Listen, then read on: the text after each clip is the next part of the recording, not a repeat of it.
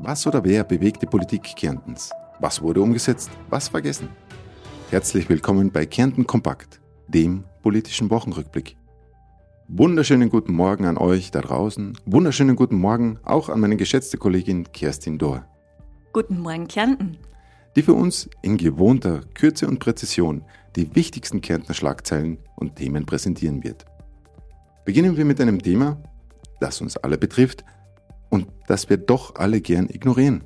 Die Nachhaltigkeit. Bitte jetzt nicht die Augen verdrehen. Das Thema ist wichtig, auch wenn wir wissen, dass das Wort oft inflationär und auch unehrlich verwendet wird. In Kärnten nicht. Denn Kärnten ist ein Nachhaltigkeitsvorreiter. Bitte, Kerstin. Kärnten ist das erste österreichische Bundesland und die erste Region in Europa, die ihr Regierungsprogramm an diese Ziele angepasst hat. Landeshauptmann Kaiser betonte in einer Pressekonferenz am 17. Februar die gesamtgesellschaftliche Verantwortung für Nachhaltigkeit und erwähnt die Einbindung der Zivilgesellschaft, zum Beispiel durch den Klimabeirat Kärnten, der verschiedene Themen wie Energie, Ernährung, Gesundheit und Biodiversität bearbeitet.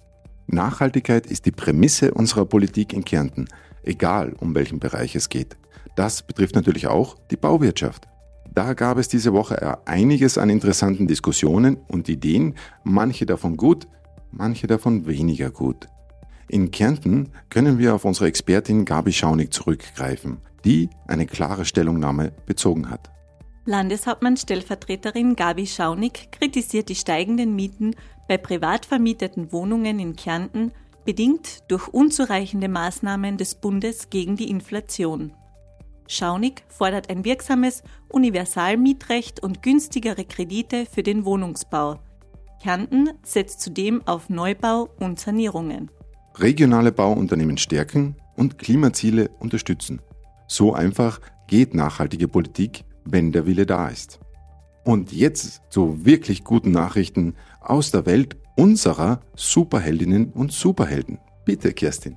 In Kärnten wurden kürzlich Feuerwehrfrauen und Männer für ihre unermüdliche und selbstlose Hilfe in zahlreichen Notfällen geehrt. Eine besondere Anerkennung erhielten sie durch die Verleihung der Katastropheneinsatzmedaillen in Silber und Bronze. Daniel Fellner, der für den Katastrophenschutz zuständige Referent, hob die immense Bedeutung dieser freiwilligen Arbeit hervor. Es mag für einige eine Überraschung sein, aber Österreich und damit Kärnten ist Teil von Europa. Für alle, die Europa-affin und interessiert sind, gibt es jetzt noch zwei gute Nachrichten. Zum einen, liebe Kerstin, vergibt das Land Kärnten 2024 erneut den Europapreis für herausragende wissenschaftliche Arbeiten mit Bezug zu Europa- oder EU-Themen. Die Preise sind gestaffelt für Bachelorarbeiten 300 Euro, Diplom- oder Masterarbeiten 600 Euro und Dissertationen 1500 Euro mit Einreichungsfrist bis zum 30. September 2024. Und dann gibt es noch eine wichtige Nachricht für alle unsere jungen Menschen. Landeshauptmann Peter Kaiser und Jugendlandesrätin Sarah Schaar haben bekannt gegeben, dass es ab sofort eine neue Anlaufstelle gibt, die dabei helfen soll, an europäischen Jugendprogrammen wie Erasmus Plus, Jugend oder dem Europäischen Solidaritätskorps teilzunehmen. Dank dieser Initiative haben bereits tausende junge Menschen aus Kärnten die Möglichkeit bekommen, Europa zu erkunden, neue Freundschaften zu schließen und natürlich auch jede Menge zu lernen. Die Volkshochschulen in Kärnten stehen bereit, um mit Rat und Tat zur Seite zu stehen. Vielen lieben Dank, Kerstin. Zum Schluss gibt es von uns noch zwei sehr interessante Termine. Einer ganz aktuell und meiner Meinung nach auch ganz wichtig. Heute findet die Demo gegen Rechts in Klagenfurt statt. Die ÖH-Uni Klagenfurt hat mit Unterstützung von über 30 anderen Organisationen eine Demo gegen den Rechtsruck, der gerade in Europa passiert, organisiert. Treffpunkt für alle Interessierte ist um 17.30 Uhr vor dem Stadttheater Klagenfurt. Als Redner anwesend sein wird auch unser Nationalrat Philipp Kucher.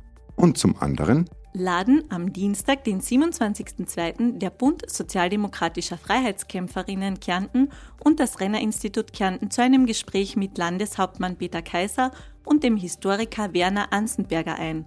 Das Thema? Der Aufstand der österreichischen Arbeiter im Jahr 1934.